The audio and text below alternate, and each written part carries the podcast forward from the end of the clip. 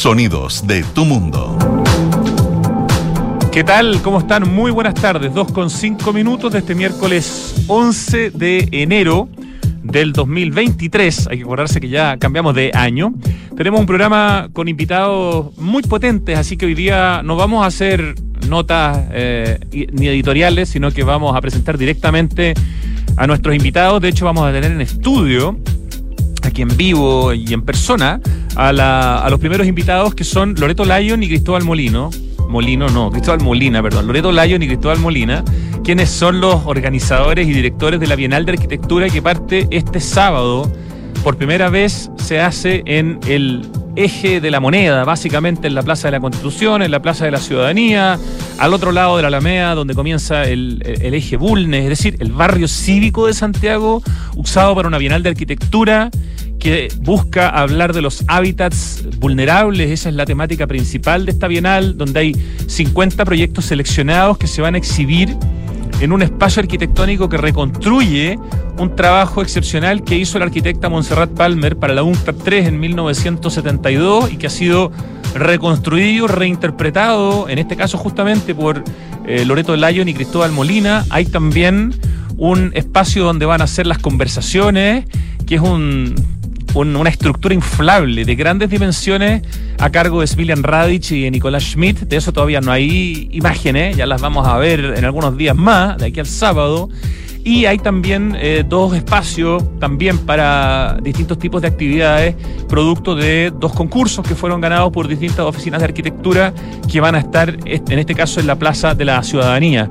Eh, entre la Plaza de la Ciudadanía, como les digo, la Plaza de la Constitución y el comienzo del eje Bulnes va a estar distribuida la Bienal de Arquitectura que parte este día sábado eh, y dura aproximadamente una semana, del 14 al 22 de enero, un poquito más de una semana en torno del Palacio de la Moneda, entrada liberada van a haber extraordinarias obras de arquitectura dentro de interesantísimas obras hechas eh, y que son completamente recuperables. ¿eh? Aquí hay una idea en el fondo de que todo lo que se está construyendo es cero residuo por lo tanto son intervenciones que van a ser eh, reutilizadas, ya sea en forma temporal o en forma definitiva en espacios, públicos de comunidades vulnerables y luego sus materiales además van a ser donados para la construcción de viviendas sociales. Así que está súper bien pensada esta Bienal, la número 22, que por primera vez organizan conjuntamente el Ministerio de las Culturas y el Colegio de Arquitectos. Habitualmente era el Colegio de Arquitectos con apoyo del Ministerio y de otros organismos.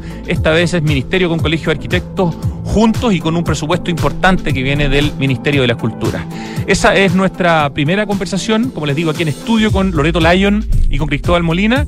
Y en la segunda parte, y a propósito también de un evento muy importante que tiene que ver con desarrollo de ciudad que hay mañana, que es el encuentro Vivienda y Ciudad, que organiza la Fundación Déficit Cero, vamos a conversar con Pavo Monconen eh, profesor investigador eh, en los departamentos de Planación Urbana y Políticas Públicas de UCLA, eh, un hombre que dirige una iniciativa sobre ciudades en América Latina y que viene a Chile a esta conferencia mañana que va a ser en la Casa Central de la Católica, en el Aula Magna, de ocho y media a doce y media para hablar sobre las dificultades del acceso a la vivienda a nivel global, de cuál es el aporte de las políticas de vivienda en el desarrollo de ciudades sostenibles y equitativas, cómo se puede diversificar las políticas de vivienda y qué casos de éxito hay en el mundo. Bueno, eso y más.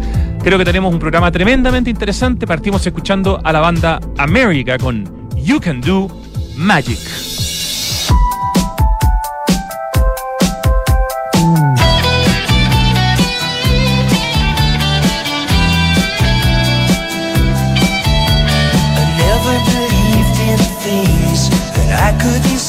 Said if I can't feel it, then how could it be?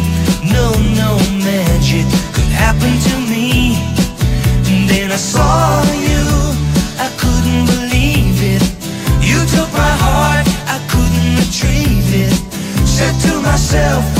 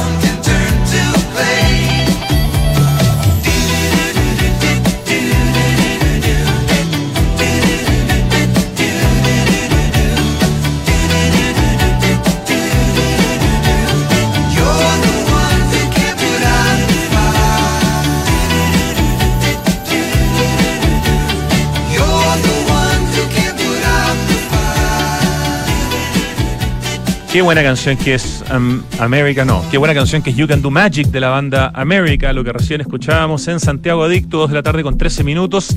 Y ya estamos en el estudio con nuestros invitados que han querido venir, se han pegado el pique especialmente porque, bueno, lo que van a inaugurar este día sábado es súper importante, hay mucha pega detrás eh, y qué rico poder conversar no solamente en vivo, sino que en persona. Loreto Lyon, muy buenas tardes, bienvenida a Santiago Adicto en Radio Duna. Hola Rodrigo, muchas gracias por la invitación. Un gusto. Cristóbal Molina, bienvenido a Santiago Adicto también Radio Duna. Muchas gracias Rodrigo.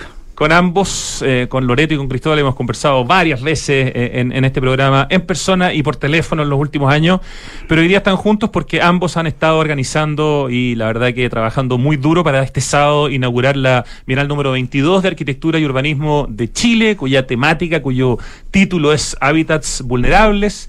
Muy cortito los presento. Loreto es arquitecta de la Universidad Católica y máster del University College of London. Es directora actualmente del Colegio de Arquitectos y es la directora de la carrera de arquitectura de la Universidad San Sebastián. Fundó el año 2012 junto a Alejandro Bills la oficina Bills Lion que tienen obras magníficas, de las cuales algunas han ganado premio Mejor Obra del Año de Plataforma Arquitectura, premio a la Mejor Obra de Latinoamérica, premio Oscar Niemeyer, etcétera. Cristóbal Molina, arquitecto, máster y doctor en arquitectura, académico e investigador, y actualmente es quien dirige el área de arquitectura del Ministerio de las Culturas, las Artes y el Patrimonio. Fue el responsable de la política de fomento de la arquitectura 2017-2022 y la propuesta de anteproyecto de ley de fomento de la arquitectura. Ha escrito, ha editado libros muy interesantes que hemos comentado en este mismo programa. Ha sido responsable de diferentes exposiciones y el año 2017 recibió el premio Alfredo Johnson del Colegio de Arquitectos de Chile y la medalla Aporte Institucional a la Arquitectura de la AOA, la Asociación de Oficinas de Arquitectos de Chile.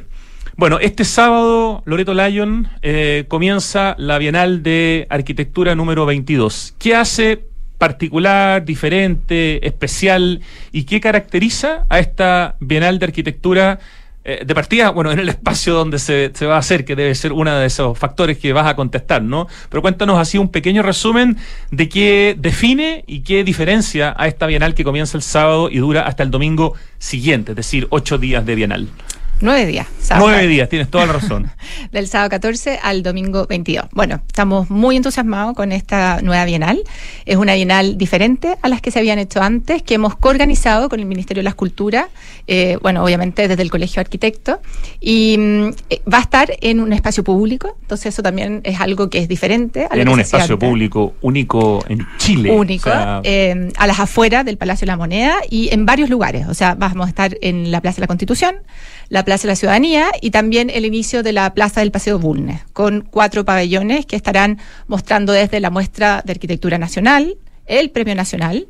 También tendremos otro pabellón para lo que son los conversatorios, charlas y debates, que es una de las partes importantes de, este, de esta nueva bienal. Y dos pabellones más que fueron eh, concurso que hicimos a través de con el Ministerio de las Culturas y que ganaron dos grupos de arquitectos jóvenes que, nombraremos un poco más adelante. Y vamos a poder ver, de hecho, los renders de los proyectos de, esto, de estas oficinas que ganaron. Vamos a poder ver también algunas fotos de un proyecto hecho por Montserrat Palmer en el año 72 que ustedes han reinterpretado eh, y que ya se está terminando de, construir. Viene también ahí una cosa inflable de Smilian Radic, eh, tremendamente interesante. Cristóbal Molina, eh, desde tu mirada eh, y en términos del contenido tal vez, ¿qué es lo que mm, define a esta Bienal y qué objetivo tiene? Eh, porque es importante que la gente vaya, vea, converse, vaya a los conversatorios, conozca los proyectos. ¿Qué, qué se busca un poco en particular con esta Bienal de Arquitectura y Urbanismo? Bueno, como mencionaba Loreto, esta es una Bienal diferente y es una bienal que por primera vez se coorganiza entre el Ministerio de las Culturas, las Artes y el Patrimonio y el Colegio de Arquitectos. Y eh, con Loreto hemos propuesto una bienal que sea que aborda una temática que tiene mucha contingencia, por, por eso hemos llamado Hábitat Vulnerables a la Bienal. Y nos interesa abordar en esta Bienal todo lo que tiene que ver con las vulnerabilidades de la ciudad y los territorios. Eso se expresa de diferentes maneras, es un tema muy contingente hoy cuando nos enfrentamos a un contexto de una emergencia habitacional. Eh, el deterioro de los espacios públicos es algo que, es parte de esa vulnerabilidad que hoy existe.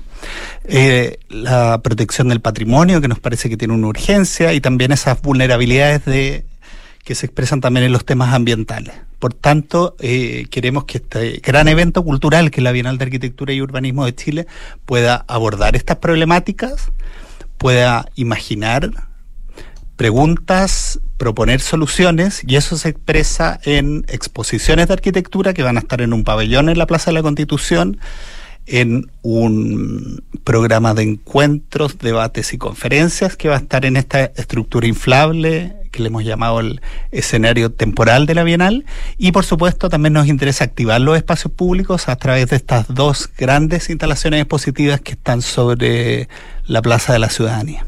Me parece tremendamente excitante, Loreto, que esta Bienal de Arquitectura y Urbanismo sea en el lugar donde se está haciendo, que podamos ocupar eh, como visitantes, en el fondo, estos lugares que se llaman Plaza de la Ciudadanía, pero que en general muchas veces están vedadas a la ciudadanía, la misma Plaza de la Constitución, que sea en el barrio cívico, que probablemente es uno de los patrimonios más importantes en términos urbanísticos eh, y arquitectónicos que tiene eh, Santiago, y que además esta Bienal permita eh, premiar a, dos personas, ¿no? El último ganador del Premio Nacional de Arquitectura y la última ganadora del Premio Nacional de Urbanismo. Entonces también es una instancia de reconocimiento, ¿no?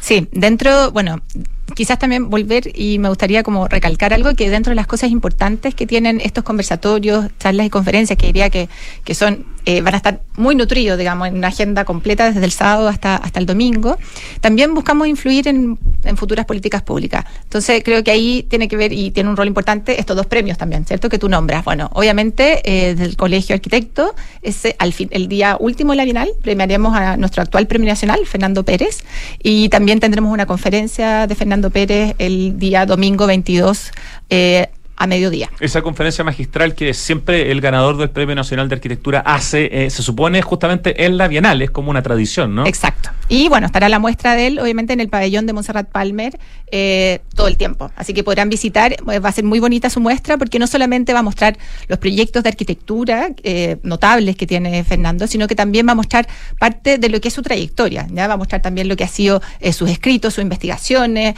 sus direcciones, su su, digamos, sus trabajos en el ámbito de la cultura, así que va a ser una muestra bastante integral, eh, que los invito a todos a conocer, obviamente, y asistir a la conferencia magistral que será el último día de la Bienal. También tendremos la premiación, como dices tú, y conferencia del otro premio de urbanismo que recibió este año Joan McDonald. Eh, Primera mujer en ganar el Premio Nacional de Urbanismo. Exacto. Y ella estará el día martes, si no me equivoco, que Martes 17. Sí, martes 17 eh, a las 20 horas y con su charla magistral y recibiendo el premio. Maravilloso. Hablemos un poquito de esta reinterpretación que ustedes, en este caso como arquitectos, además responsables, hicieron de este, de este proyecto que hizo Montserrat Palmer para la UNCTAD 3 cuando la Plaza de la Constitución era un estacionamiento. En realidad tenemos algunas fotos en blanco y negro que vamos a, mostrar en el, en el streaming. Eh, ¿En qué momento surge la idea de tomar este proyecto, del que entiendo no había planos, por lo tanto había como que reconceptualizarlo, pero entiendo que lo que se está haciendo, por las fotos que ya he podido ver, se parece bastante, es muy hermoso, era un proyecto muy adelantado no sé, muy moderno de Montserrat Palmer del año 72. Ahí estamos viendo imágenes. Eh, Cristóbal, ¿cómo, ¿cómo nace esta idea de, de tomar el legado de Montserrat Palmer, que es una de las arquitectas probablemente más influyentes en la Escuela de Arquitectura de la Católica, siendo que estudió en la Chile, eh, y, y, que llegue, digamos, ese espacio reconfigurado, pero muy parecido de alguna forma a esta Bienal de Arquitectura y Urbanismo? Mira, eh, cuando propusimos llevar estas discusiones a los espacios públicos de la ciudad y cuando le propusimos a la presidencia hacerlo en el entorno de la moneda, eh, la principal referencia que teníamos era precisamente este pabellón de exposición que se había levantado en ese mismo lugar en el año 1972. Era un pabellón que mm, fue comisionado por el Ministerio de Obras Públicas y que se levantó en paralelo a la inauguración de la conferencia de la UNCTAD 3. Donde hoy día está el Centro Cultural GAM y que en el fondo es lo que uno generalmente asocia con la UNCTAD 3. Yo creo que hay muy poca gente que sabía que se había hecho un pabellón provisorio eh, al lado de la moneda para la UNCTAD 3. Yo me enteré por las fotos que tú me mandaste hace algún tiempo. O sea, no tenía idea. Exacto. Y como proceso de investigación nos interesó como abordar sobre esa experiencia, eh, buscar material de archivo, poder eh, encontrar la mayor cantidad de antecedentes para, en un ejercicio de cierta manera de memoria histórica, conmemorar los 50 años que se había levantado esa estructura en el mismo lugar, homenajear de cierta manera a Montserrat Palmer, quien había sido esta mujer arquitecta que había hecho esta estructura cuando era bastante joven, y eh, hemos hecho esa reinterpretación de este pabellón en el mismo lugar para enseñar hoy, 50 años después, los mejores proyectos y obras de arquitectura que, a juicio de, nuestra dirección de la Bienal, han contribuido a mejorar estos hábitats vulnerables. ¿Cuánto mide este, este, espacio? Y es, de color rojo, así era el, era el proyecto original de Montserrat, porque las fotos son en blanco y negro, uno no puede saberlo, digamos. Sí, el, el proyecto original era rojo, hay foto, hay una foto en el libro de Monserrat Palmer donde aparece ah, rojo. Ah, qué buen dato. Es el libro de Ediciones Aire Q, de, los primeros libros que hay ya. Ahí hay que chequear esa foto. Buen dato. Sí. Y eh, las medidas exactas no, las tengo a mano. Mira, aproximadamente 50 metros. De largo. De largo por 8 metros de ancho, claro. porque son diagonales, entonces obviamente que el espacio libre son alrededor de 7.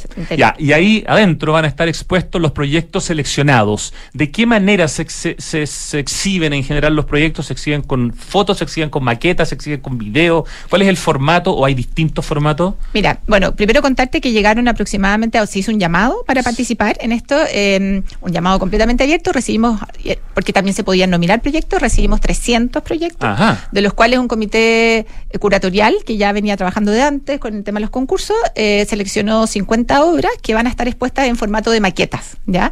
Sobre una gran mesa bastante larga que mide aproximadamente 30 eh, metros de largo en lo cual estarán estos 50 proyectos con unas fichas técnicas y un código QR que permitirán acceder directamente a la página web, donde estarán una mayor información planimétrica de fotografías y la memoria de cada uno de los proyectos. Pero la idea, porque esperamos además que este es un espacio que está en medio, digamos, de nuestra capital, del país, que sea visitado por muchas más personas que, que son más allá de arquitectos, sino que el transeúnte normal que pasa por esta plaza.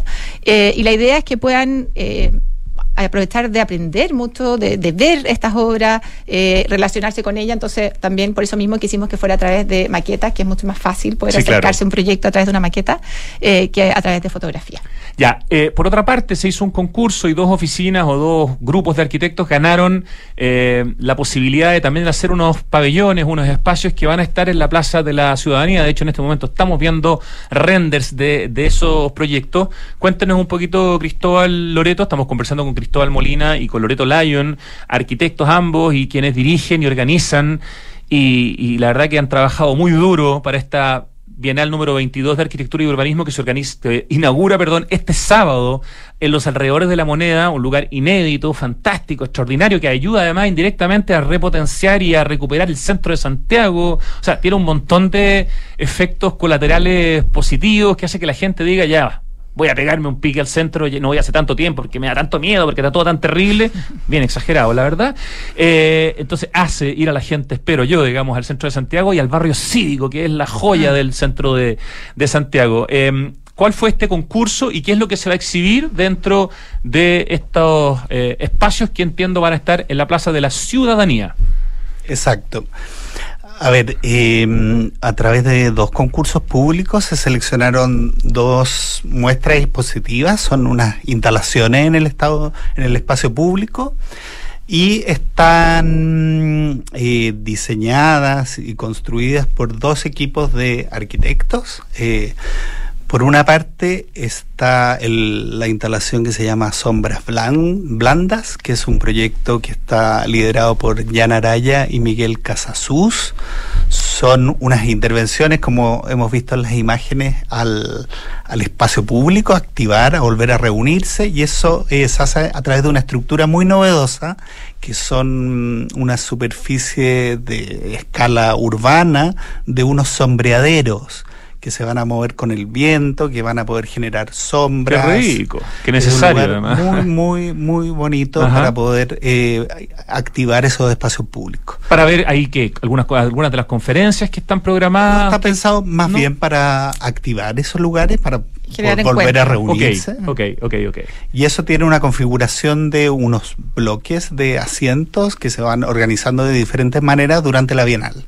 Es una invitación a recuperar los espacios públicos, a volver a, a reunirse en torno a esa muestra. Y por otro lado, en el, en el sector norte, o sea, perdón, oriente de la Plaza de la Ciudadanía está la instalación llamada Un Monumento, que es un prisma espejado también de grandes dimensiones que tiene un ángulo de 45 grados, el cual es una invitación a volver a mirar, a volver a, a reflejarnos en torno a, a, la- a lo que hemos salido de la de esta toda esta etapa tan difícil ¿Es de la un crisis prisma social. escultórico en el que te reflejas o Es- entras de alguna manera? O... no, te reflejas, son nuevas miradas a gente que se acerque a este, a este artefacto y por otro lado también una nueva mirada a lo que es el barrio cívico de la ciudad, el cual El eh, espacio público.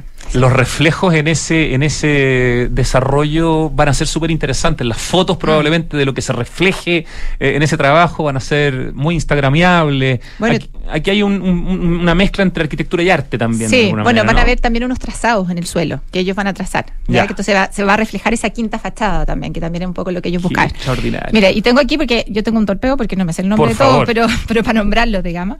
Eh, los arquitectos de, de esta segunda obra, eh, bueno, son Low Studio, está Felipe Soto, Gonzalo Muñoz, Amaro Donoso y Sebastián de la Cerda. Eh, ellos son los autores, digamos, de, de este un monumento y de bueno y los autores del, del proyecto anterior que los nombró ya Cristóbal, pero le faltó Antonio Enrique junto con Miguel Casazú y Jan Araya. Perfecto. Eh, Esas son las dos obras, en el fondo, eh, intervenciones que van a estar en la Plaza de la Ciudadanía. Eh, y, cuéntame un poco, Loreto, tú que conoces bien, bueno, yo sé que Cristóbal también lo conoce muy bien, pero, pero el proyecto de Smilian Radic con Nicolás Schmidt, que es esta estructura inflable, que es algo que, que, que ya ha hecho otras veces, incluso en Santiago hace no tanto tiempo, y en otras partes del mundo, pero no sé si de este tamaño, ¿qué, qué- cuál es el bolón de Smilian con Nicolás Schmidt eh, que va a estar ubicado al frente de la Alameda, ¿no es cierto?, donde comienza el, el eje Bulnes. Sí, bueno, este para nosotros es un pabellón muy importante, como te decía antes, porque va a contener lo que son los conversatorios, charlas eh, y debates. Entonces yo diría que para nosotros es como el corazón, digamos, de lo que espera ser esta Bienal, porque sobre todo esperamos que de aquí en adelante haya una reocupación de los espacios públicos, haya un repensar también eh, las futuras políticas públicas, eh, un rehabilitar nuestras ciudades y obviamente dentro de todo el ámbito que abarca los hábitats murables, desde habitacional, espacio público, territorio eh, y patrimonio. Entonces, bueno, eh, y para eso, claro, estamos con este pabellón que, que está haciendo Nicolás Schmidt con Smilian Wright. Obviamente que ellos tienen bastante expertise en estos temas, es un pabellón inflable. ¿Se que- desinfla en la noche o baja, queda inf- baja, porque obviamente hay un tema de es aire, digamos, y por tema de presión eh, se disminuye el aire el interior, pero todas las mañanas se vuelve como a inflar, no es que se desinfle completamente. Ellos tienen bastante expertise en estas estructuras infladas. Hicieron uno hace poco en la Galería Gabriela Mistral. Yo me atrevería a Sí. decir hace unos seis meses, Exacto. ocho meses, seis, no estoy medio perdido, pero justamente esa estructura inflable penetraba la, la Alameda incluso eh, eh, y en la noche se guardaba de alguna forma y salía al otro día. Está ¿no? fundamentada, digamos, en esa, en esa instalación. Eh, sin embargo, Smilian tiene muchas estructuras infladas que ha hecho fuera de Chile con otras tecnologías mucho mejores. Eh, pero esperamos, obviamente, que este sea un lugar bastante concurrido, interesante ir a ver. es, va a ser bien especial, muy bonito también. A ese lugar solo se va a poder entrar cuando haya conferencias, diálogos No. o va a estar abierto permanentemente. Mira, las conferencias y diálogo, y aquí después le paso la palabra a Cristóbal, van a estar todos los días, desde las 10 de, desde las 10 de la mañana hasta las 1, Ok. y se reactivan en la tarde desde las 5 hasta las 9 de la noche. Y después tenemos un bloque especial de 9 a 10 que va a haber cine Ah, eh, que, que tienen que ver con eh, arquitectura. Hemos hecho una alianza con Arc Film Fest y ellos van a mostrar, to- para todos los días tienen una programación distinta, documentales, cine, va a haber un documental, por ejemplo, La Guía Portales, va a estar súper bueno. Y con eso se termina todos los días eh, la, la programación. Sin embargo, hay un bloque de 1 a 5 que no van a haber conferencias y ahí va a estar abierto para poder, si la gente lo quiere Mirar, visitar, fotografiar, observar. Para precisar, A ver. es toda la programación es gratuita y abierta a todo público. El- esta estructura se va a poder visitar por toda la ciudadanía. eh, solo hay limitantes de aforo y va a haber una programación continua que invitamos, por supuesto, a todos y a todas a poder participar de ella. Son conversaciones que para nosotros son muy importantes porque es un momento para reflexionar sobre estos temas de los hábitats vulnerables. Hay una programación interesantísima, tú mismo vas a participar de uno de esos encuentros, ¿cierto? Y es una oportunidad para poder relevar estos temas en una discusión, ¿cierto?, de políticas públicas, una mirada de futuro en torno a cómo podemos mejorar o contribuir desde la arquitectura eh, en torno a los espacios públicos y a la mejora de la calidad de vida de las personas y comunidades. Oye, y este espacio inflable, perdón que insista, eh, donde se van a dar todos estos conversatorios y todas estas eh, exposiciones, eh, ¿cómo, ¿cómo enfrenta el tema del, del calor? ¿De qué material es? ¿Cómo, cómo, cómo está hecho? Mira, es un material muy novedoso porque es un, es un aislante que de cierta manera un aislante térmico, esto se infla con aire, está de cierta manera resguardado el tema del, del, clima. Y es una estructura de grandes dimensiones donde mm, va a ser toda una experiencia poder, poder visitar ese interior. No, esto como comentabas, esto ha sido, eh, yo creo que es algo que es extremadamente novedoso, que no ha sucedido en Chile antes una, una instalación de este tipo. Eh, y precisamente Smilian Y Nicolás Smith han trabajado mucho estos temas de diferentes formatos, pero esto que vamos a ver a partir del sábado es totalmente diferente en escala y eh, en una suerte de atmósfera interior a lo que se ha visto hasta ahora. Creo que es importante mencionar algunos ejemplos de las obras seleccionadas que van a estar en el proyecto que ustedes como arquitectos han reinterpretado, original, ¿cierto?, de Monserrat Palmer para la UNCTAD 3 del año 72 y ahora reinterpretado eh, por Cristóbal y por Loreto en esta estructura de color rojo espectacular que ya se está casi terminando de montar. Porque cuando uno dice que el tema de la Bienal número 22 de Arquitectura y Urbanismo, que parte este sábado, es hábitats vulnerables, eventualmente uno podría decir, ok, vamos a ver solo proyectos que tienen que ver con, con campamento o con vivienda social por supuesto que va a estar esa presencia, pero es mucho más diverso esto. Tiene que ver con, buenos proyectos de espacio público, tiene que ver con buenos proyectos donde se ha mezclado, no sé, la salud con, la cultura, como el CESFAM de Matasur, eh, proyectos del mismo Smilian Radic en Boca Sur se llama, que son espacios en el fondo que, se, que resuelven servicios y necesidades dennos algunos, tenemos además algunas imágenes de algunos de los proyectos, no podemos mostrar los 50, pero así como random, sin decir cuáles son más importantes que otros, simplemente ejemplos para entender la diversidad de proyectos que ganaron que tienen que ver con el gran título que es Hábitats Vulnerables.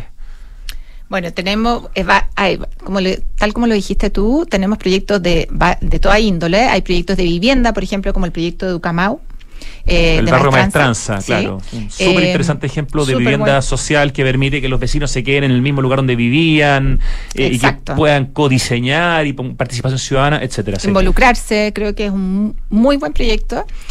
por otro lado, también van a haber proyectos de elemental, de la oficina van a presentar, por ejemplo, la unidad básica de, vivienda social que ellos habían diseñado hace un tiempo.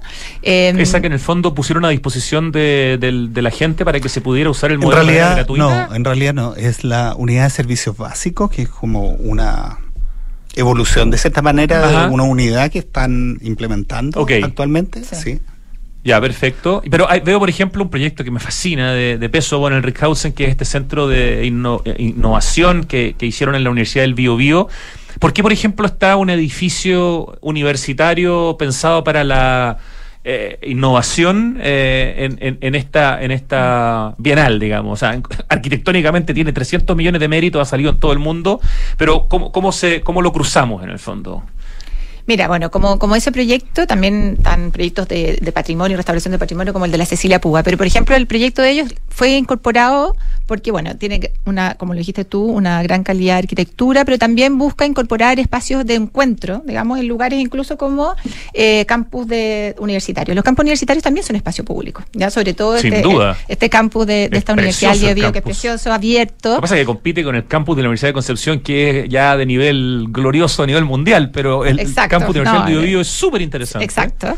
Pero, mm, y también genera, es un proyecto que, que tiene mucho espacio de encuentro. ¿ah? Es un proyecto que, que, genera mucho espacio de encuentro, de hecho, poco espacio privado, ya que tú lo conoces, eh, y que ojalá también hayan eh, entidades como universidades, digamos, que hagan más de este tipo de proyectos, que incentivan a a que la gente entienda que lo que es un buen proyecto de calidad arquitectónica, también un buen proyecto de espacio, ¿cierto? Que puede generar espacios de encuentro.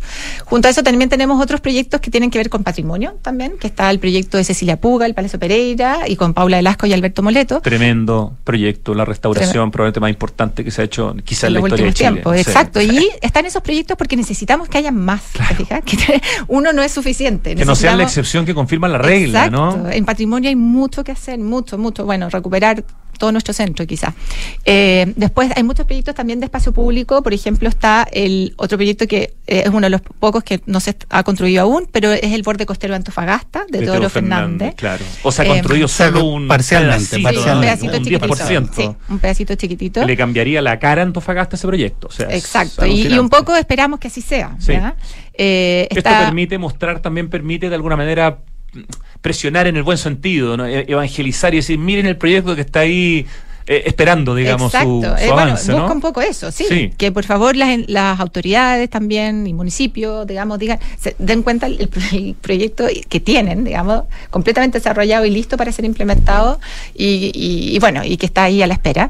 Después está el proyecto del Parque Caucari, también de Teodoro Fernández, también como un Junto con su hermano ingeniero hidráulico, ¿no? Don Bonifacio. Exacto. Em, Cristóbal. Sí, no, solo complementar que, a ver, la muestra de arquitectura nacional tiene un fuerte énfasis en lo que es arquitectura pública. Es muy interesante ver cómo muchos de los proyectos que se están enseñando ahí provienen del mandato de diferentes instituciones públicas, por ejemplo, obras públicas, vivienda y urbanismo, el Ministerio de las Culturas también. Esta no es una bienal para ir a ver casas lindas, por, con todo el respeto a, la importancia que tienen las casas lindas y que han puesto la arquitectura chilena en el mapa del mundo, pero no es esta bienal para eso. Claro, entonces proyectos de arquitectura pública y también hay muchos proyectos de vocación pública. Y en ese sentido, proyectos que contribuyen de una cierta manera a, mejorar la calidad de vida de las ciudades, a mejorar barrios. Y por eso la cantidad de programas que hay, mm. que pueden ir desde vivienda, por supuesto vivienda social, vivienda colectiva, cultura, equipamiento, salud, educación, hay muchos, hay muchos colegios. Entonces, una mirada eh, en ese sentido y lo bonito, que es algo que no sé si se entendió muy bien, es que van a estar todos estos proyectos eh, expuestos en maqueta. Eso es Porque el material digital puede estar en todas partes, pero ver este, estas piezas constructivas es una manera, a nuestro entender, muy amigable también para las ¿Maquetas construidas con un mismo lenguaje visual y materiales? No, no, necesariamente. No, necesariamente. Eso lo entregó cada oficina que ganó y, ustedes exigieron una maqueta y por lo tanto hay diversidad entonces de... Hay, mucha diversidad. Sí. Ya. Sí. Pero lo entretenido también. No, entretenido. Más de repente uno ve unas maquetas que se las quiere llevar a la casa como obras de arte, así, ¿no? Va a haber que tener cuidado con los... Eh, amigos de lo ajeno, amantes de la, de la arquitectura. Estamos conversando con Cristóbal Molina y con Loreto Lyon de la Bienal de Arquitectura y Urbanismo número 22 que parte este sábado en pleno barrio cívico, en la Plaza de la Constitución, en la Plaza de la Ciudadanía y en el comienzo del del eje Bulnes, digamos, cruzando la Alameda, con tremendos espacios expositivos, con muy buenos proyectos que se van a exhibir, con conversaciones también bien potentes. No sé si tampoco son muchas, ¿no? Las, las exposiciones, pero eh, quizás podríamos mencionar algunas de las personas que van a exponer. Entiendo que va a exponer, no sé, Cecilia Puga, eh, Alejandro Aravena, el mismo Smilian Radic, eh, gente internacional, leo algunos nombres que no conozco, Iñaki Carnicero, o Frederic Bonet, o Achu Aman. O sea, hay que tener harto ojo en el fondo con los conversatorios porque son gratuitos, pero en algún momento se copa la agenda y ya no hay más espacio.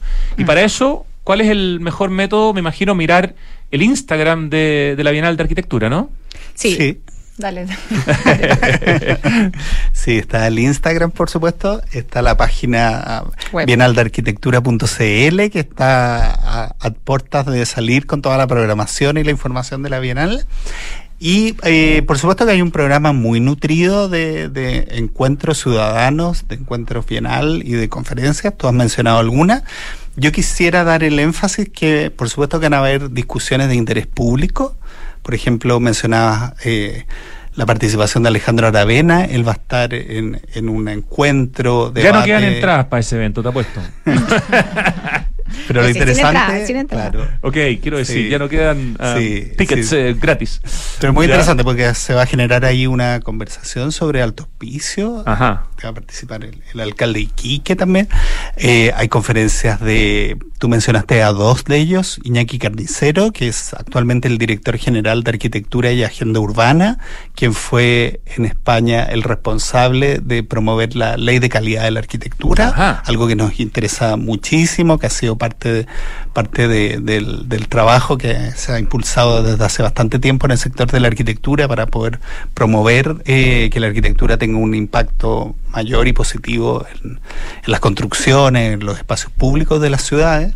Y también Frederic Bonet, que es, por ejemplo, un Premio Nacional de Urbanismo y que ha estado involucrado de diferentes maneras en todo el trabajo y la producción cultural que se hace en Francia, con un apoyo decidido de parte del Estado.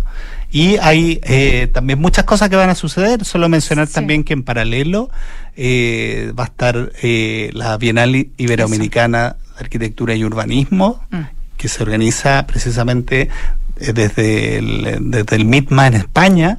Va a haber un encuentro, una exposición en paralelo en el Centro Cultural La Moneda y vamos a tener una nutrida eh, Sí, quizás reforzar información. eh, con respecto a la Bienal Iberoamericana de Arquitectura y Urbanismo. Eh, bueno, esta es una bienal que es organizada, y estaba detrás, digamos, Iñaki Carnicero, porque es organizada eh, y tiene diferentes personas que la van, obviamente, curando, pero este año, el año pasado más bien, el 2022, se realizó la BIAU, que es Bienal Iberoamericana de Arquitectura y Urbanismo, en México, y se llamó Habit- Habitar al Margen, ¿ya? Un- una temática bastante parecida a lo que nosotros estamos tomando, pero con una mirada más latinoamericana. Y ellos traen su exposición a Chile. Entonces nosotros como la parte internacional la vamos a traer, la vamos a tener con la Biau exponiéndose acá en el Centro Cultural Moneda. Fantástico. Eh, la, la exposición va a estar montada el día 14 hasta el 18 de enero, em, donde va a haber un conversatorio y un pequeño cierre. Después se va a desmontar por un tiempo porque empieza la playa, creo, en el hay un, uno- un evento en el Centro Cultural Moneda muy interesante de Santiago. eh, Ah, sí, sí, sí, sí. Una obra lituana, creo, o algo así, que Sí. es increíble, ¿no? Y después se vuelve a montar O la Biau. Estonia, no me acuerdo. Ya, ya. Sí, y después se vuelve a montar esta Ah. muestra durante febrero, así que van a haber dos oportunidades para poder ir Para a verla, pero verla. trae lo que es como una muestra internacional con respecto a temas a temáticas bastante parecidas a Ya, las que o sea, el nosotros Centro Cultural La abordando. Moneda que está ahí mismo también se suma a la Bienal de Arquitectura y Urbanismo con esto y otras eh, actividades. Este sábado entonces esto comienza a, ¿a qué hora para la gente que nos está escuchando y que dice, a ver, yo quiero estar ahí en el momento que esto parta? Va a estar abierto al público, son espacios públicos, desde las 10 de la mañana se va a poder recorrer, claro, y hay una eh, distintas aperturas, una de ellas en el que va a ser en el- la estructura inflable eh, de la Bienal. sí. Perfecto. Desde el sábado a la mañana, por favor, los invitamos a, a todas y a todas a poder Nos vemos eh, entonces visitar la Bienal. el sábado en el barrio cívico. Felicitaciones, Loreto Lyon y Cristóbal Molina. Sé que, la verdad, con todas las pegas que tienen, han hecho de esto, yo creo que en los últimos meses, su pega casi que principal. Tremenda organización eh, y que sea un exitazo en términos de público eh, y en términos de las consecuencias positivas que esperamos de esta Bienal. Sí, yo para solo para cerrar, Sí. que- quisiera decir que esto, claro, ha sido posible también con todo el apoyo que hemos tenido, Eso. ¿cierto? ¿Quiénes son? Eh, ahí, de las autoridades del Ministerio de las Culturas, eh, por supuesto, las autoridades del Colegio de Arquitectos, eh, y también que refleja un trabajo interministerial. Yo creo que es muy importante mencionar que en esto se ha sumado a este esfuerzo, hemos contado con la colaboración del Ministerio de Obras Públicas, del Ministerio de Vivienda y Urbanismo, la subdere del Ministerio del Interior y Seguridad Pública y también la, el auspicio de la empresa Arauco que se ha sumado también a apoyar, en este caso al Colegio de Arquitectos. En parte de- Excelente, pues, excelente. Felicitaciones a esa empresa y a todos los ministerios y a todos los organismos que hacen posible un evento de esta categoría. Los felicito. Muchas gracias por venir además a contarnos en persona aquí a Radio Duna de esta maravilla de Bienal que parte el día sábado. Todos invitados e invitadas. Muchas gracias. Gracias, Rodrigo. Muchas gracias. Nos vemos. Nos vamos al corte, volvemos en segundos para hablar con otro hombre también que tiene que ver con los temas de ciudad, con los temas de hábitats vulnerables, pero desde otra mirada para un encuentro muy importante que hace Déficit Cero mañana. Ya volvemos. Papá, en las noticias dicen que este año hubo más lluvia y nieve que otros años. Sí, Benjita, pero aún tenemos sequía. Papá, ¿por qué se ha llovido más? Sí, Catita, es verdad, ha llovido más, pero no es suficiente. Estas lluvias no van a solucionar más de una década de sequía. Por eso no podemos relajarnos si queremos seguir teniendo agua, así de simple. Entonces, papá, ¿qué hay que hacer? Por ejemplo, demorarse menos en la ducha. Fácil. Sí, sí, el Benja se demora un montón. Bueno. Hoy más que nunca, cuidemos el agua. Cada gota cuenta. Te lo recuerda Aguas Andinas. Los departamentos de edificio Isidora y Benjamín de Inmobiliaria Hexacón destacan por su diseño, amplitud de espacios y continuidad de vistas gracias a ventanales de piso a cielo. También por sus cocinas y closets diseñados con el sello y calidad de la marca italiana Bontempo. Un proyecto boutique con departamentos de uno y dos dormitorios en pleno barrio El Golf, a pasos del Cerro San Luis. Conoce más en www.exacon.cl. El robo de cables eléctricos para extraer cobre es una práctica delictual que ha crecido mucho en el último tiempo. Esto pone en serio riesgo de accidente a quienes cometen el ilícito y también a los técnicos que realizan el mantenimiento de las redes de distribución. Además, afecta la calidad del servicio eléctrico del sector donde ocurre el delito, dañando la calidad de vida de los vecinos y la comunidad. Ayúdanos a cuidarte. Denuncia este delito de manera anónima al 600 696 0000. Enel. Si queremos cambiar el mundo, primero tenemos que cambiar nosotros. Por eso en Anglo American estamos cambiando nuestra forma de hacer minería con medidas que contribuyen a la lucha contra el cambio climático. Como parte de nuestras acciones, pusimos en marcha la primera planta de hidrógeno verde para minería en Chile y el primer camión minero impulsado por hidrógeno verde del mundo. Porque si el cobre es determinante para el futuro, su producción también debe serlo. Por el cambio climático, lo estamos cambiando todo. Anglo American. Conoce qué más estamos cambiando en chile.angloamerican.com. 1710, 1711, 1712, nuevos árboles plantados. Nuestro compromiso sigue creciendo. Por cada híbrido Toyota que recorra las calles, plantaremos un árbol nativo, que junto a más de 1.700 árboles ya plantados, darán vida al gran bosque Toyota en el sur de Chile. Iniciativa que ayudará a cuidar del medio ambiente y reducir la huella de carbono. Conoce más en bosque.toyota.cl. Estamos de vuelta en vivo y en directo Santiago Adicto, 14.49 de la tarde y estamos con un hombre muy importante eh, en el mundo de la eh, planificación, de las políticas públicas, de los mercados de vivienda y suelo, de los reglamentos de uso de suelo, de las políticas de vivienda, etcétera. Pavo Monconen, eh, que ya nos va, nos va a decir exactamente cómo se pronuncia bien su nombre y su apellido. Muy buenas tardes. Hola, muy buenas tardes. Ya, ¿cómo se dice bien tu nombre y tu apellido? ¿Y cuál es tu origen? ¿Dónde naciste con ese nombre, Pavo? Sí, bueno, mi nombre es de Finlandia, pero yo crecí en Los Ángeles, California. Entonces yo digo, yo digo pavo como pavo. Este, pero la pronunciación finlandesa debe ser diferente. Ya, podemos decirte Pavo entonces. Sí. Sin ningún problema. ¿Hace cuántos años vives en Estados Unidos? No, yo ahí crecí toda la Ah, vida. Ok, o sea, tu nombre confunde con tu con el lugar Así donde es. habitas. De hecho, eres profesor investigador en los departamentos de planificación urbana y políticas públicas en UCLA, en el Luskin School of Public Affairs, donde diriges Así una iniciativa sobre ciudades en América Latina. Eres autor de más de 40 artículos científicos sobre políticas de vivienda, segregación social, expansión urbana, mercados de vivienda y suelo, reglamentos de usos de suelo, regularización de la tenencia de la tierra. Has hecho trabajo de investigación en muchas partes del mundo y no voy a leer tu currículum completo porque si no se nos va a ir el programa en eso favor. porque es muy largo, pero sí, lo más importante en este caso es que mañana eres el invitado principal, el relator principal del encuentro Vivienda y Ciudad que organiza Déficit Cero en el aula magna de la Pontificia Universidad Católica de Chile y queremos preguntarte mm, un poco qué es lo que vas a eh, a contar mañana en tu exposición, en este espacio que se ha eh, propuesto desde Déficit Cero para dialogar sobre la aguda crisis habitacional que vive Chile y descubrir oportunidades y soluciones que existen para enfrentar el desafío. Quiero además complementar que este encuentro de vivienda ciudad lo organiza Déficit Cero junto a Copesa. Copesa es dueño de la Radio Duna, así que hacemos ahí toda la transparencia posible y donde colaboran instituciones como Techo Chile, como Infocap, como el Consejo de Políticas de Infraestructura,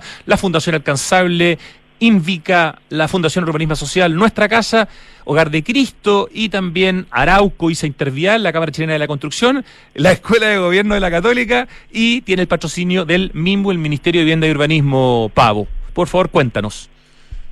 Sí, pues la idea de la, la ponencia es un poco hablar de los desafíos generales de las políticas de vivienda y luego voy a presentar el caso de California que está experimentando dos, dos crisis fuertes de vivienda, un poco parecido a lo que está viviendo Chile, yo creo, y muchas partes del mundo. Y luego voy a hablar de unos ejemplos internacionales de momentos de éxito en las políticas públicas, a ver si se puede sacar unos elementos de, de qué, qué hace una política pública para la vivienda exitosa. Uno, uno podría, desde el desconocimiento, desde el, conocimiento parcial, incluso desde el prejuicio, decir cómo en California van a estar viviendo una problemática similar a la que estamos viviendo en Chile. Explícanos un poco, porque en general uno asocia a California a algunas de sus ciudades más ricas, que son efectivamente riquísimas, pero California es un estado muy grande, ¿no? Sí, sí, no, y es un, es un estado de 40 mil millones de personas. 40 millones de personas, wow. Ajá, y, pero y es, como dices, uno de los estados más ricos de Estados Unidos, que es un país muy rico, pero tenemos una política de vivienda disfuncional. Por ejemplo, en la, el condado de Los Ángeles, que es un condado de 10 millones de personas, tenemos 70 mil personas en situación de calle por una combinación de, de errores estructurales y también por una falta de voluntad política que no, no invertimos lo suficiente en los subsidios y el apoyo a la vivienda para esta gente. Ese es el principal problema, es un número gigantesco el que diste, pero además a eso hay que sumar, como tenemos en Chile, eh, problemas de eh, hacinamiento, por ejemplo, o problemas de proyectos de viviendas sociales que están en mal estado y por lo tanto se considera que gente que tiene que en el fondo salir de ahí y que hay que encontrarle un nuevo, un nuevo espacio, digamos, habitacional. ¿Qué otras características tiene en común, digamos, esa crisis con la nuestra?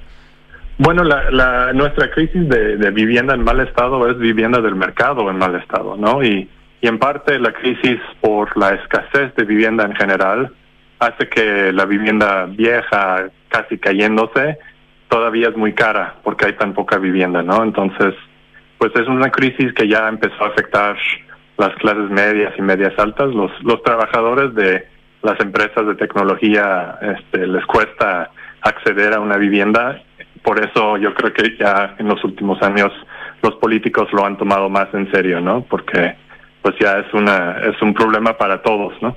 Podríamos decir, eh, Pavo Monconen, eh, principal expositor mañana en el encuentro Vivienda y Ciudad que organiza Déficit Cero y Copesa eh, en el aula magna de la Universidad Católica eh, desde las ocho y media hasta las dos y media, que hoy día hay dificultades de acceso a la vivienda a nivel global, en algunos lugares más, en otros lugares menos, en algunos lugares de manera desastrosa, pero, pero se está transformando el tema del no acceso al crédito eh, para poder adquirir una vivienda, la dificultad de conseguir incluso un arriendo, los problemas de los jóvenes en muchas partes del mundo para poder justamente también conseguir lugares donde arrendar para estudiar. Este es un problema que ha ido creciendo a nivel pareciera exponencial en los últimos años.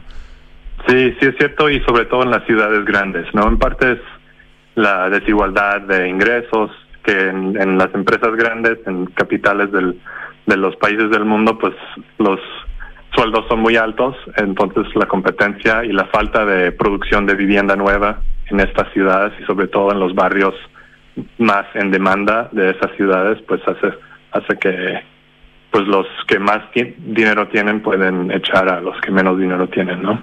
Sí, claro. Y tú, tú, como una persona que observa y que estudia y que investiga la, la, la ciudad, los problemas de la ciudad, en este caso los de la vivienda, las soluciones están también, digamos, ahí mismo, ¿no? O sea, no es que haya que inventar algo nuevo, hay que coordinar, hay que darle el, la prioridad, la jerarquía. ¿Cómo, ves tú, en el fondo, las mismas oportunidades que da la ciudad para solucionar sus problemas, pero desde liderazgo y desde miradas, me imagino, de, de largo plazo, Pavo? Sí, estoy totalmente de acuerdo. De hecho, en un artículo sobre la innovación en, en políticas de viviendas escribo que no es que necesitamos una política técnica nueva, más bien ya sabemos que funciona y ha funcionado en diferentes países y más bien es la voluntad política para hacerlo marchar.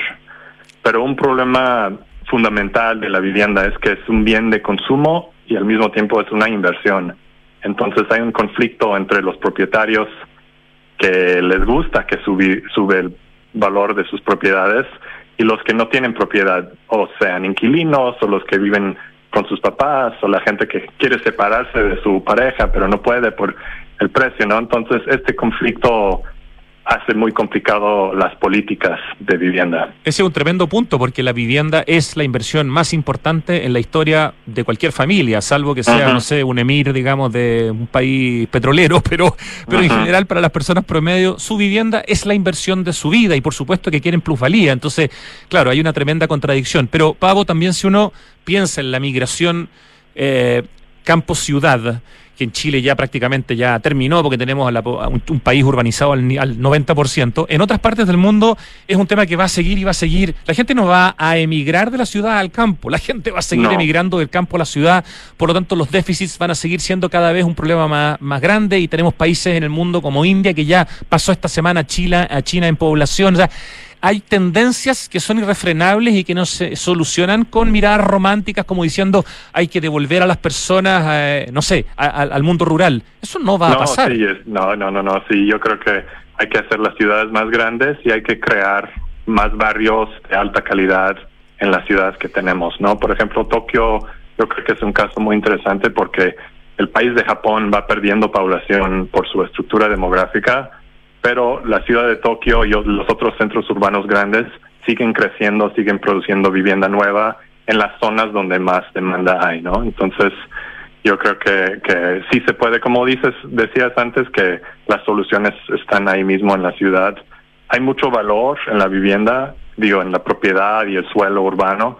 Entonces, es una cuestión de, de voluntad política para poner impuestos a ese a ese valor y usar ese dinero para regenerar la ciudad. ¿Habías tenido la posibilidad de estar antes en Chile o es tu primera vez? Llegué hoy en la mañana a las nueve, es mi primera vez en Chile.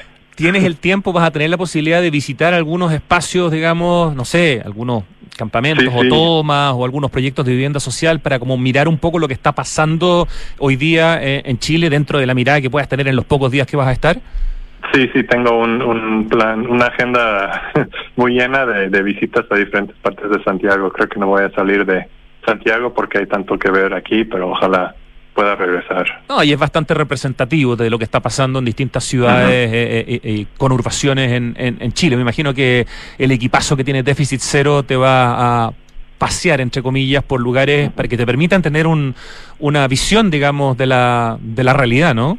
Así es. Fantástico. Eh, finalmente, eh, Pavo, ¿qué crees tú que es, lo más importante de, este evento que hay mañana de vivienda y ciudad, en la que te toca ser el primer eh, expositor, el expositor internacional? ¿Qué, te interesa en lo personal que la gente pueda, en el fondo, tomar o quedarse con lo que se esté conversando mañana, especialmente desde tu presentación? Pues serían dos cosas. Yo creo que está interesante lo paralelo que está viviendo California y Chile, porque yo creo que hemos estado y los políticos han estado un poco de mente cerrado con respecto a diferentes tipos de políticas que vivienda, de vivienda que puede haber. Y estamos en un momento también en California de explorar y mirar a ejemplos internacionales, a ver qué, lecciones podemos tomar. Entonces, pues la reunión de diversos sectores con intereses en la vivienda este va a ser muy interesante y también como cómo caen este, los ejemplos que presento en, el contexto chileno. Buenísimo, experiencia comparada que nos va a servir a todos para aprender. Pavo, Monconen, eh, mañana estaremos muy atentos. Además, me toca estar ahí y presentarte en el evento, ah, así que me va a tocar también escucharte eh, ahí en el aula magna de la Universidad Católica. Bienvenido a Chile, bienvenido a Santiago. Nos vemos mañana. Muchísimas gracias. Un gran abrazo. Chao, Pavo.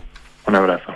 Pavo Monconen, de origen finlandés, pero que ha vivido toda su vida en Estados Unidos y habla un español, pero extraordinario, nos acaba de eh, adelantar un poquitito lo que va a estar conversando mañana en ese súper importante encuentro Vivienda y Ciudad eh, que está organizando Déficit Cero junto a Copesa y con el apoyo de un montón de instituciones. Imperdible mañana, ya sea en persona o me imagino, entiendo, vamos a tener también, creo, transmisión eh, online. Este es un evento, por supuesto, gratuito, así que por favor no se lo pierdan. Acertijo musical, mi Ricardo querido?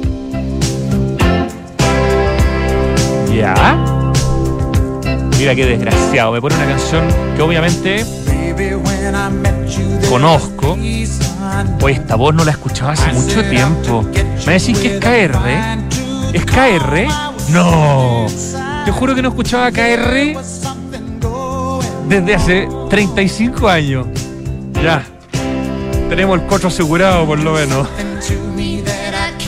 Ah, espera la segunda voz, me dice Richie. No me digáis que va a ser MM. Ah, ella, ella, ¿verdad? Em, y ella, gran, gran, gran, gran, gran mujer, ¿no es cierto? DP. Oye, que ando. Bueno, igual me has dicho que sí a mis preguntas, algo me has ayudado. Pero qué temazo, maravilloso. Ya, yo tengo cosas muy importantes para contarles mientras ustedes escuchan acá R con DP cantando. Ahí está. Pero qué buena canción. No, te pasaste. Qué crack. Está Mauri parado aquí viendo, esperando, viéndome sufrir a ver si me cae la, la guillotina o, o salvo. Oye, ¿sabías que por cada híbrido Toyota que recorre las calles, Toyota planta un árbol para ayudar a reducir la huella de carbono? No solo tienen los híbridos de Toyota que son extraordinarios, increíblemente sustentables, eh, sino que tienen esta preciosa iniciativa que es Bosque Toyota.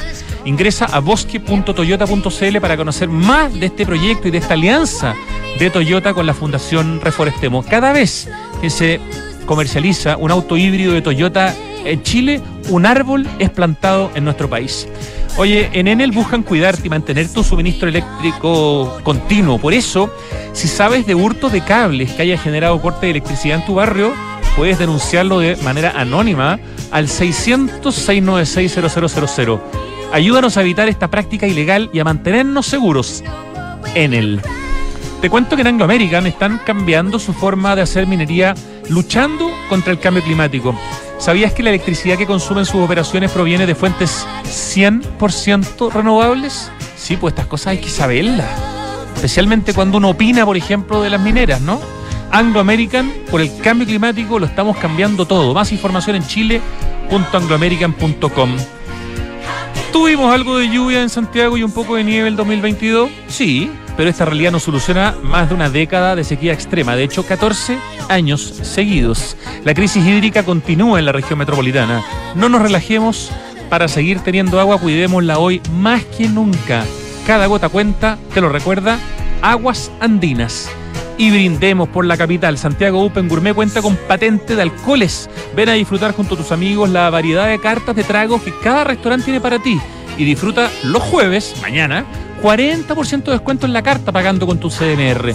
SOG, Santiago Open Gourmet, capital de los sabores exclusivo en Open Kennedy. Y te cuento que Smart Invest de Inmobiliaria es lo mejor que le podría pasar a tus ahorros, ya que te permite invertir con múltiples beneficios en departamentos con gran plusvalía. Compra de manera flexible y con descuento financiero, ojo, en www.hexacon.cl. Y te quiero contar también que el lanzamiento del 5G ya hace un año en Entel ha sido bien impresionante. 63% de los usuarios de esta tecnología son de Entel, o sea, más del 60%. Eso significa más de 1.087.000 clientes de Entel que ya pueden hacer uso de esta red. Y de las 270 comunas que tienen cobertura 5G de Entel, las que más usan esta red son en la metropolitana Las Condes, Santiago, Providencia, La Florida y Ñuñoa. Y en Chile, Temuco, Viña, Rancagua, Iquique y Antofagasta. Felicitaciones Entel por eh, lo potente que ha sido el lanzamiento ya hace un año del 5G, una tecnología que ayuda de tantas maneras que de verdad es un tremendo avance para Chile y para hacer de nuestras ciudades ciudades más inteligentes. Bueno, los que cantan aquí son el gran Kenny Rogers con la gran Dolly Parton. ¿Cierto, Richie? Bien. Y yo creo que esta canción se llama Islands in the Stream. Perfecto, ¿nota? Llevo 3-7 seguidos esta semana, Richie, me voy a empezar a creer el hoyo del queque. Así se decía en los años 80. ¿Por qué uno decía me creo el hoyo del queque? ¿Cuál es la gracia? ¿Cuál es la gracia del hoyo del queque si uno lo que quiere es comerse el queque? ¿no? En fin, ya, lo dejo hasta ahí. Nos vamos escuchando al gran Kenny Rogers. ¡Qué maestro! Que se nos fue el año pasado, no me acuerdo, sabía que se habían muerto. Oh. Dolly todavía vive, ¿o no? Dolly aún vive. Ya, Islands in the Stream. Gracias, Richie querido. Aprovecho de saludar aquí a Mauri que nos está acompañando. Gracias equipo digital de Radio Duna. Gracias a Nil, que está a cargo de todo el streaming durante estos días. Gracias a Francesca Ravizza en la producción. Y por supuesto, gracias a Pito Rodríguez, nuestra directora. Y a ustedes que nos escuchan. Los más importantes de todos, pues. Ya, ahora llega tarde a Duna. Hasta mañana.